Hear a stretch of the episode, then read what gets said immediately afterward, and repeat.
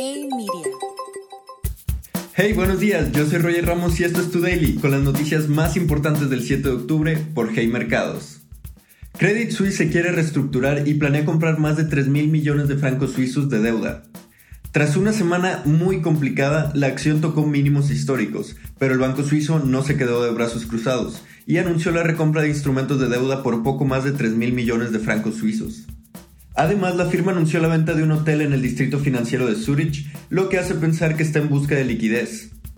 Aunque los analistas destacaron las fuertes capacidades del banco para convertir sus activos en efectivo, los accionistas mantienen la acción con un mayor descuento comparándola con otros bancos europeos y americanos.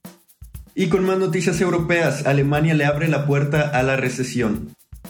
A Alemania parecería que todo le está saliendo mal, y es que los precios de las importaciones aumentaron drásticamente después del incremento en el costo de la energía de más de 160%, principalmente explicado por el corte de suministro de gas natural desde Rusia. Al mismo tiempo, la producción industrial se contrajo 0.8% en agosto, pues las materias primas son cada vez más costosas y las cadenas productivas se recuperan lentamente. Y por si esto no era ya suficiente, las ventas minoristas también perdieron terreno, donde destaca la venta de alimentos que se contrajo 1.7% en el mes. Y en más noticias económicas, la industria de los semiconductores teme una recesión. Por un lado, Samsung, el mayor fabricante de chips de memoria, reportó una caída del 32% en sus ingresos operativos. Y por el otro, AMD, firma desarrolladora de semiconductores de alta capacidad, advirtió sobre la caída de sus ingresos para el próximo trimestre. Las noticias mantienen a la industria muy nerviosa, pues se prevé una menor demanda en los siguientes trimestres. Y ahora con noticias nacionales, Tatiana Cloutier, secretaria de Economía, renuncia a su cargo. En un hecho inesperado, la funcionaria declaró que dejará el cargo después de más de 21 meses de funciones. El presidente López Obrador dijo que, si bien se intentó retenerla, él respeta la decisión de Cloutier de dejar su cargo.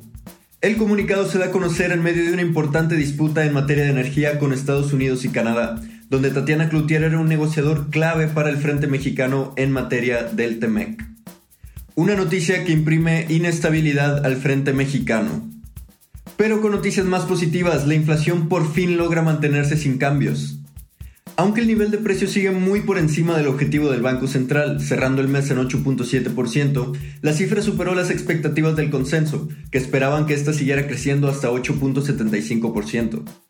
Además, la inflación subyacente creció un 8.28% en el mes, quedando por debajo del 8.34% esperado. Y esas fueron las noticias más importantes del día de hoy, 7 de octubre. Yo soy Roger Ramos y esto fue Tu Daily por Hey Mercados.